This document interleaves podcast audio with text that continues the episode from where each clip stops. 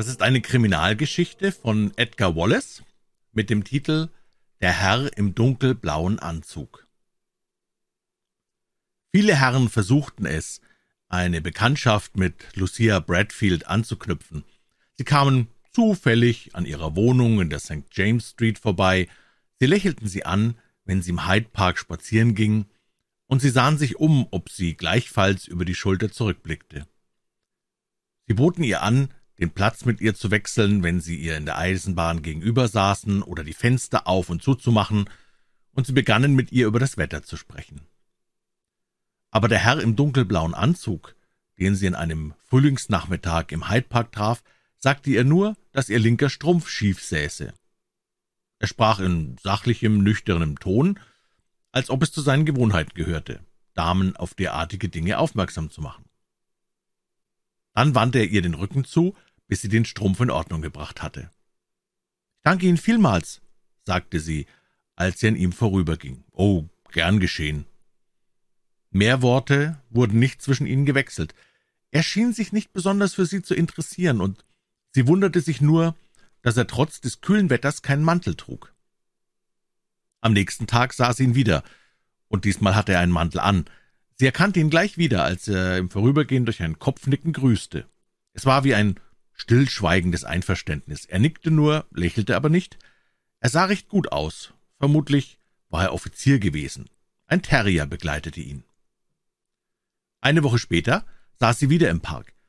Bald darauf kam auch er des Weges und nahm neben ihr Platz. Dann wehrte er seinen Hund ab, der gestreichelt werden wollte. Fort, Joe, geh, fang Kaninchen. Joe machte sich davon, sah sich aber noch mehrmals um, ob er seinem Herrchen Vorwürfe machen wollte. Ein merkwürdiger Hund, meinte er. Er ist nicht an Damen gewöhnt, meistens verkehre ich nur in Herrengesellschaft. So, erwiderte sie kühl und gleichgültig. Sie war darauf gefasst, dass er weitere Versuche machen würde, mit ihr ins Gespräch zu kommen, aber er blieb schweigsam und sah nur nach der untergehenden Sonne. Sie wartete darauf, dass er widersprechen würde und nahm sich vor, sofort aufzustehen, wenn er den Mund aufmachte.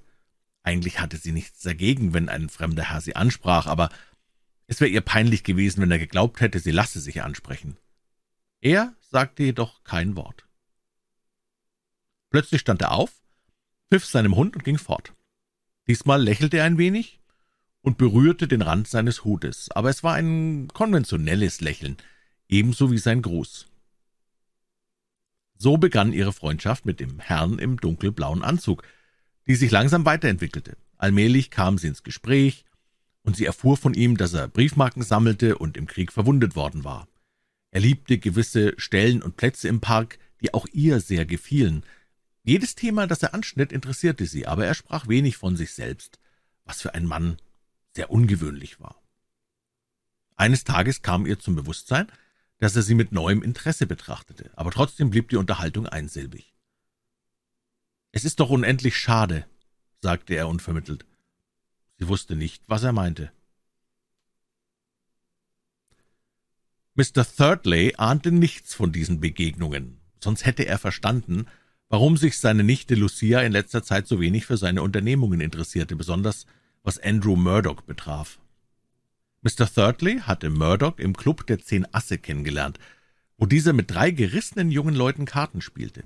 Als Mr. Murdoch das Lokal verlassen wollte, hatte Thirdley ihn liebenswürdig beim Arm genommen. Aber mein lieber junger Mann, sagte er väterlich, wie sind Sie bloß in diese schlechte Gesellschaft geraten? Wenn Sie mit solchen Lumpen spielen, können Sie sich darauf gefasst machen, dass die Ihnen alles abnehmen, sogar die Augenbrauen von der Stirn. Haben Sie bereits viel verloren? Mr. Murdoch gestand, dass er an diesem Abend dreißig Pfund verloren hatte. Sein neuer Freund war empört, wie immer, wenn ein Fremder beim Spiel an einen anderen mehr verlor als an ihn selbst. Ich komme nur selten hierher, aber ich studiere die Leute hier vom psychologischen Standpunkt aus. Deshalb erkenne ich auch gleich die Berufs- und Falschspieler. Er erzählte Murdoch vieles über Spielhöllen, noch mehr über sich selbst und seine Nichte und sagte unter anderem auch, dass er Kartenspiel um Geld nicht sehr schätze. Ich spiele auch nicht oft Poker, entgegnete Andrew Murdoch und lächelte dem anderen schnell und vertraulich zu. Picket ist mein Spiel. Man hält mich für den besten Spieler in Sydney aber in London ist es schlecht, wenn man die Leute nicht kennt, die man als Partner hat. Mr. Thirdley fasste den Entschluss, diesen wohlhabenden Fremden in seine Wohnung einzuladen. Vor allem sollte Mr. Murdoch Lucia kennenlernen. Ohne seine Nichte würde er bei diesem Mann wohl schwerlich Erfolg haben. Drei Wochen später hörte Lucia ihrem Onkel zu, der ihr einen Plan auseinandersetzte. Als er fertig war, fragte sie ihn kühn. »Und wenn ich nun nicht mitmache, was geschieht dann?« Ein Grinsen ging über Mr. Thirdleys breites, unfreundliches Gesicht. »Nun sei bloß nicht verrückt und fang an, mit mir zu streiten. Ich kenne dich ganz genau. Du brauchst mir nichts vorzuspielen und erst recht keine Sentimentalitäten zu heucheln. Du bist kein Kind mehr. Dieser Australier ist ziemlich leicht zu nehmen und für uns direkt Gold wert. Außerdem ist nicht das geringste Risiko damit verbunden. Er hat ein Guthaben von 12.000 Pfund bei der Midland Bank und er ist rasend in dich verschossen. Er hat nicht 12.000 Schilling, die ihm selbst gehören, aber du hast 50.000 und kannst kommen und gehen, wie du willst, entgegnete sie eisig. Ich arbeite noch nicht sehr lange in diesem merkwürdigen Gewerbe, aber ich weiß genug. Dartmoor ist voll von solchen Leuten, die fremdes Geld von der Bank holten und es sich nachher im Spiel abnehmen ließen. Wenn er in mich verschossen ist, so ich noch lang nicht in ihn, und Erpressereien sind schmutzig, wenigstens meiner Auffassung nach. Mr. Thirdly wurde rot. Es handelt sich hier nicht um Erpressung, erklärte er übermäßig laut. Möchte nur wissen, was mit dir los ist. Bist du nicht mehr ganz richtig im Kopf? Ist bei dir eine Schraube locker? In den beiden letzten Monaten hast du dich vollkommen verändert, und gut, wir werden ja sehen. Er war ehrlich erstaunt über sie und starrte sie verblüfft an. Lucia war eine fesselnde Erscheinung, eine moderne, elegante Frau mit schlanker Figur, hübschem Gesicht und großen, dunklen Kinderaugen. Außerdem bewegte sie sich mit entzückender Anmut. Mr. Thirty wusste sehr wohl, welche Anziehungskraft sie auf die Männer ausübte, wenn auch er selbst nicht unter ihrem Einfluss stand. Ohne ihre Hilfe wäre es ihm schwer gefallen, seine Opfer zu berauben. Je älter er wurde, desto mehr erkannte er seine Grenzen. Er hatte nicht mehr das unschuldige, harmlose Gesicht, das das beste Aushängeschild für seinen Beruf bildete und auf das früher fast alle begüterten Leute hereingefallen waren. Im Laufe der Jahre waren seine Züge scharf geworden. Es prägte sich in ihnen eine gewisse Schlauheit und Gerissenheit aus, die seine Opfer warnte. Er musste einen Partner haben, und schließlich hatte er Lucia Bradfield aus der Schule genommen, in der er sie hatte erziehen lassen. Damals war sie erst sechzehn Jahre alt gewesen, nachher hatte sie ein sonderbares Leben geführt.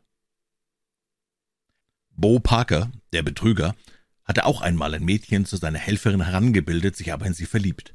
Als sie dann so weit war, dass sie ihm hätte nützen können, lief sie ihm fort und arbeitete mit Mr. Thirdly zusammen. Bo wurde ärgerlich darüber und wollte sich an Thirdly rächen, aber sie ging zur Polizei und verpfiff ihn, so dass er für sieben Jahre ins Zuchthaus gesteckt wurde. Zufällig wurde durch Bo auch ein gewisser Crew Wall in die Affäre verwickelt, ein Falschspieler, der kaum seinesgleichen hatte. Auch sein offenes Geständnis änderte nichts an der Länge und Härte seiner Strafe. Mr. Thirdly dachte immer noch an das hübsche Mädchen und seufzte, denn sie war später auch ihm davon gelaufen. Mr. Thirdly hatte daraufhin seine Nichte zu seiner Assistentin herangebildet, sie sollte die Opfer anlocken, die er auszuplündern gedachte. Du bist ja plötzlich ganz aufsässig geworden, und doch habe ich dich gerade davor ausdrücklich gewarnt. Hier ist nun ein Mann, ich interessiere mich absolut nicht für ihn, wenn du darauf hinaus willst, unterbrach sie ihn heftig. Ich habe dir bei einer Anzahl von Coups geholfen, aber glücklicherweise hatten die nichts mit Liebe zu tun. Wenn du jetzt von mir verlangst, dass ich die Aufmerksamkeiten dieses jungen Mannes entgegennehmen und vielleicht gar meinen Kopf an seine Schulter lehnen soll, damit er mich schließlich umarmt und küsst, dann hat das nichts mehr mit unserer Abmachung zu tun. Lucia war wirklich schwierig geworden.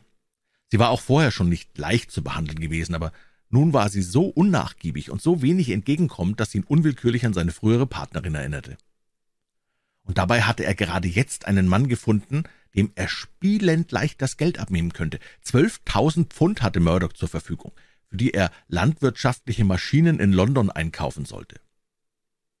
Wir wollen nicht miteinander streiten, sagte er schließlich. Setz deinen Hut auf, wir gehen jetzt aus. Auf dem Weg zum Restaurant Imperial war Lucia nachdenklich und zerstreut. Sie beschäftigte sich in Gedanken mit dem Herrn im dunkelblauen Anzug und überlegte, was er wohl von ihr denken würde, wenn er wüsste. Mr. John Thirdly war zu klug, um ihr seinen Ärger zu zeigen, aber er fühlte sich nicht sehr behaglich. Andrew Murdoch wartete in der mit Marmorplatten ausgelegten Halle des Imperial auf die beiden. Er war groß und schlank, seine ernsten, melancholischen Augen leuchteten auf, als er Lucia auf sich zukommen sah. Mr. Thirdly schenkte er zunächst keine Beachtung. Ich möchte Ihnen etwas außerordentlich Seltsames erzählen, begann er. Wenn er lachte, sah er geradezu hübsch aus. Lucia hoffte, dass er um ihres inneren Frieden willens ernst und unzugänglich bleiben möchte. »Ich freue mich, wenn Sie mir etwas Interessantes erzählen wollen, aber vor allem habe ich einen unheimlichen Hunger«, erwiderte sie. Sie traten in den Speisesaal ein. Der Tisch, den Mr. Thirdly hatte reservieren lassen, stand in einer Fensternische, abseits von den anderen Gästen. »So, nun erzählen Sie mal Ihre seltsame Geschichte«, sagte sie und lächelte ihn an. »Mir ist etwas Merkwürdiges passiert. Als ich aus dem Club herauskam, trat ein Herr auf mich zu. Allem Anschein nach war es ein Kriminalbeamter.« »Wie?« Mr. Thirty blinzelte und wurde aufmerksam. »Ich habe keine Ahnung, woher er Näheres über mich wusste, aber was er sagte, interessierte mich.« »Was wollte er von Ihnen?« »Er warnte mich. Er sagte, dass man einen bestimmten Mann hier in der Stadt erwartet. Wie war doch gleich sein Name? Er soll ein Erzbetrüger und Falschspieler sein.« Mr. Thirdly hätte ein Dutzend Namen nennen können, die ihm auf der Zunge lagen. »Cree, Cree, Wall. Sehen Sie, so heißt er«, sagte Murdoch plötzlich. »Die Polizei hält Ausschau nach ihm. Man sagte mir, dass er Geld aus dem Rinnstein zaubern könnte. Wenigstens hat der Kriminalbeamte sich so ausgedrückt.« Mr. Thirdly hatte dasselbe Urteil über Crewwall. Nachdenklich rieb er sich die Nase. Er selbst war ja, ohne es gewollt zu haben, für Crews Verurteilung verantwortlich. Im Geheimen freute er sich aber, dass die Polizei Murdoch nicht auch vor ihm selbst gewarnt hatte. »Von dem Kerl habe ich noch nichts gehört.« Nach Tisch fuhr Mr. Thirdly mit seiner Nichte im Auto zu seiner Wohnung in der St. James Street. »Ich habe ihn zum Abendessen eingeladen, aber ich habe den Eindruck, dass er nur deiner schönen Augen wegen annahm.« Thirdly war in bester Stimmung, obwohl er nach der Unterhaltung während des Mittagessens keinen Grund mehr dazu hatte. »Was hat das übrigens zu bedeuten, dass er achthundert Pfund von dir gewonnen hat?« fragte sie. Thirdly lächelte wohlwollend. »Gestern habe ich gewonnen. Wenn man das abzieht, hat er alles in allem nur dreißig Pfund gewonnen. Es stimmt allerdings, dass er mir achthundert Pfund abgenommen hat. Er ist eben der beste Spieler von Sydney. Ich habe dir doch schon erzählt, dass er im Auftrag der Australian Trading Company nach London gekommen ist. Ich war erstaunt, als ich hörte, dass dieser junge Mann zwölftausend Pfund für seinen Konzern ausgeben darf. Er kann Schecks bis zu dieser Höhe unterzeichnen und braucht nur noch die Unterschrift des Direktors der Londoner Filiale dazu. Aber ich weiß, dass sein Vater steinreich ist. Er hat ihm auch diese Stellung verschafft. Sie machte eine ungeduldige Handbewegung. Warum erzählst du mir das alles immer wieder? Du hast es doch nur auf die zwölftausend Pfund abgesehen und legst ihn beim Spiel herein. Es gibt dir einen Scheck und macht die Unterschrift des Londoner Direktors mehr oder weniger geschickt nach, du bekommst das Geld und nachher ist alles in bester Ordnung. Sie sprach ohne jede Erregung und so monoton, als ob sie etwas auswendig gelernt hatte. Und wenn er nachher die Unterschrift des Direktors auf dem Scheck nicht fälschen will, dann soll ich in Tränen ausbrechen und ihm gestehen, dass wir ruiniert sind, wenn er es nicht tut. Die Sache ist doch einfach kindisch. Sie hob die Hand, um seine ärgerlichen Worte abzuwehren. Du sagst immer, dass du das am besten beurteilen kannst, fuhr sie unbeirrt fort. 365 Mal im Jahr erklärst du mir das. Aber du kannst dich auf den Kopf stellen, ich mach nicht mehr mit, ich heul dem Mann nicht auf Kommando was vor. Er kniff die Augenlider zusammen und schaute sie böse an. »Ich kann dich nicht ganz verstehen, Lucia«, erwiderte er langsam. »Es ist ja möglich, dass ich ein wenig schwerfällig geworden bin?« »Ich will nicht mehr mitspielen, auf keinen Fall.« Er wurde dunkelrot im Gesicht, und sie glaubte schon, dass er jetzt ausfallend und zornig werden würde, aber zu ihrem größten Erstaunen lachte er nur laut auf. »Ich bin wirklich überrascht, Lucia. Bisher hast du mir doch immer geholfen«, begann er. »Ich bin fertig mit dir und deinen Methoden«, entgegnete sie wütend. »Hast du das immer noch nicht verstanden? Ich will nicht mehr mitspielen. Ich hasse diese Art zu leben. Früher ist mir nie zu Bewusstsein gekommen, wie verabscheuungswürdig ein solches Dasein ist. Aber jetzt...« Sie brach ab. »Nun?« fragte er vielsagend. Sie zuckte die Schultern. »Aber jetzt habe ich eingesehen, wohin die Sache führt. Ich denke, das sollte dir als Erklärung genügen.« Er lächelte geheimnisvoll. »Mein liebes Täubchen«, erwiderte er freundlich, Du hast mich an die 50.000 Pfund erinnert, die wir beide auf der Bank haben. Dein Anteil daran beträgt 25 Prozent. Ich wüsste nicht, warum wir nicht auch noch diese 12.000 einkassieren sollten. Das macht dann zusammen 62.000. Brauchst ja nichts weiter zu tun, als ihn liebenswürdig zu behandeln. Lass mich aus dem Spiel. Den Coup kannst du alleine durchführen. Ich mache jetzt einen Spaziergang. Hier ist es mir zu eng, willst du sagen? unterbrach er sie ironisch. Meine liebe Lucia, es ist sicher notwendig, dass du nicht mehr so viele Bücher aus der Leihbibliothek liest. Du wirst sonst noch ganz sentimental. Sie musste ins Freie, sie hielt es im Haus nicht mehr aus. Mit hastigen Schritten ging sie durch den Park. Ihre Gedanken wirbelten durcheinander, ihr Inneres war in wildem Aufruhr. Sie war mit sich selbst und mit der Welt zerfallen, sie hasste alles und alle, die Leute, die durch die Frühlingssonne in den Park gelockt worden waren, die prächtigen Häuser, die die Gartenanlagen umsäumten, die Menschen, die so viel Geld hatten, sich solche Häuser zu leisten.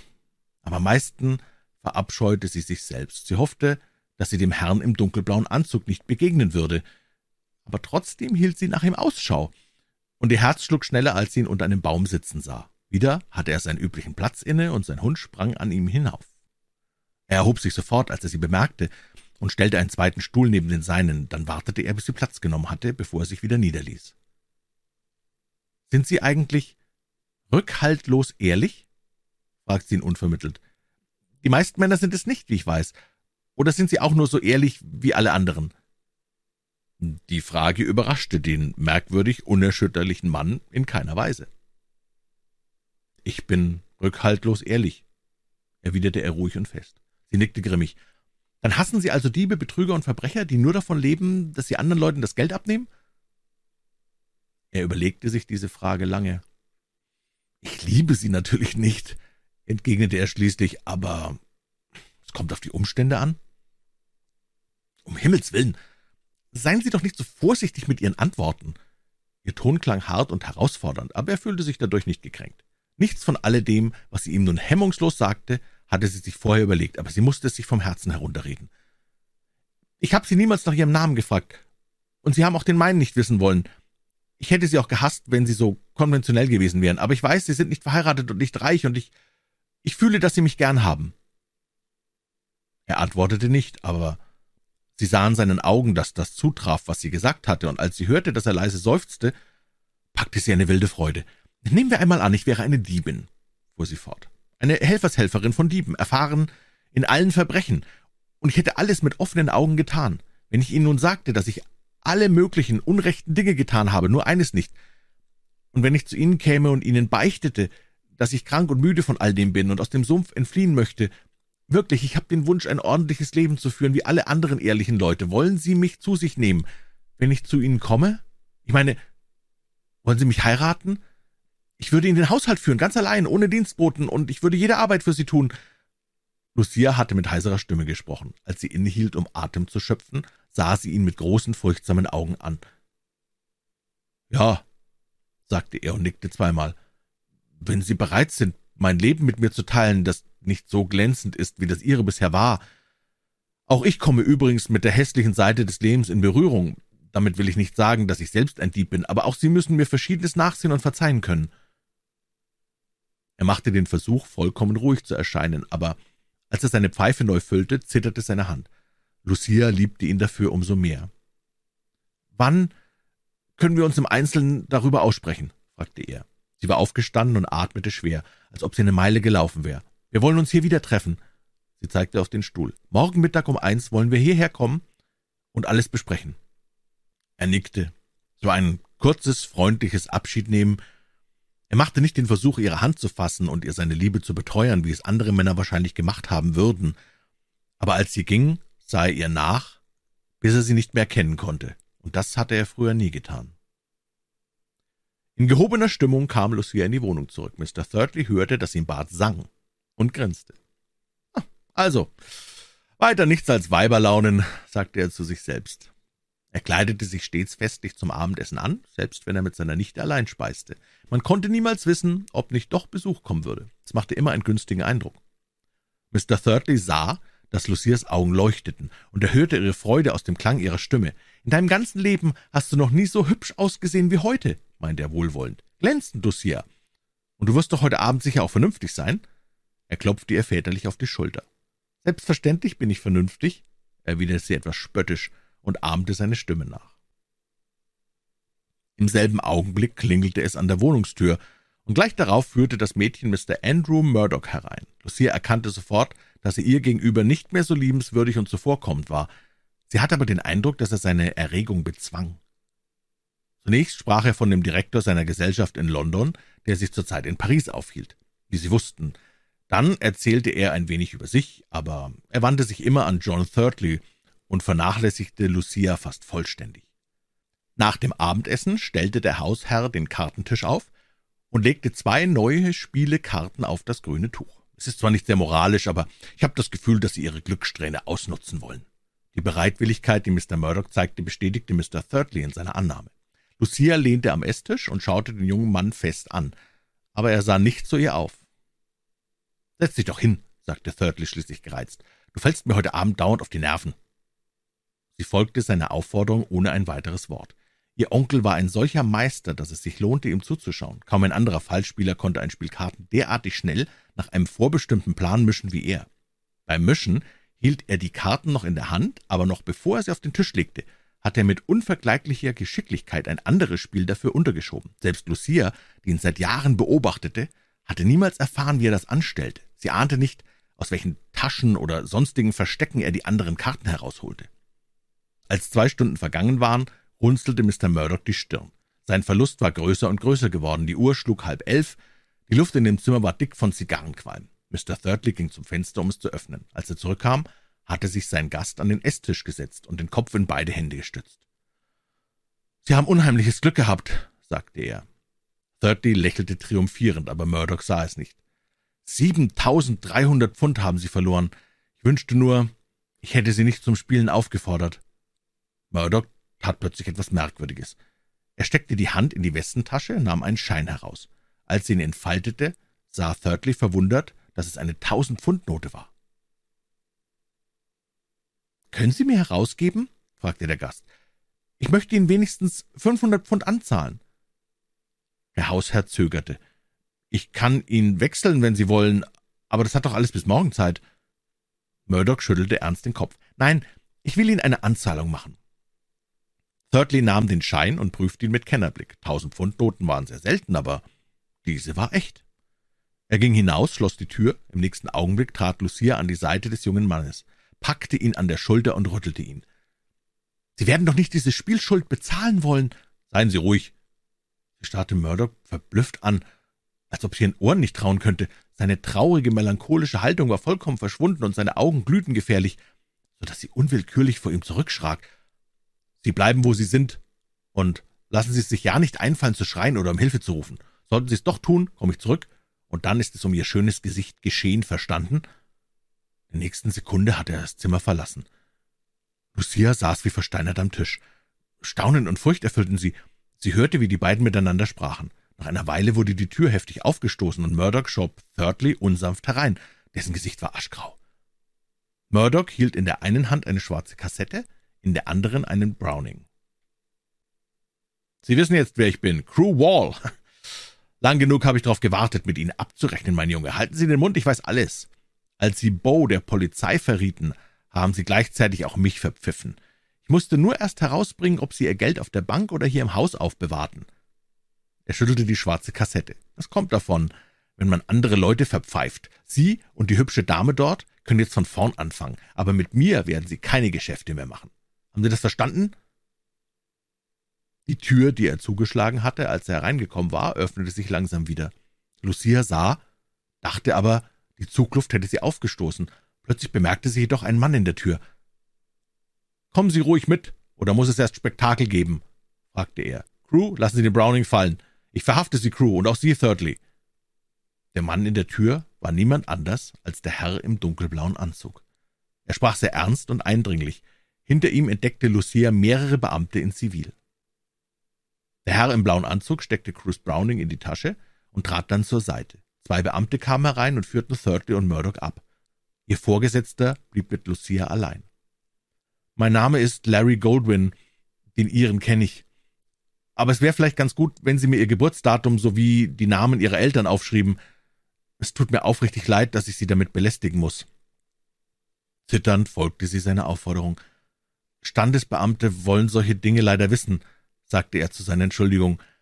Also um ein Uhr unter dem Baum im Hyde Park? Sie nickte stumm. Ich hoffe, dass Sie sich allmählich an den Hund gewöhnen und glaube sogar, dass Sie ihn mit der Zeit gern haben werden. Joe ist wirklich ein netter Kerl.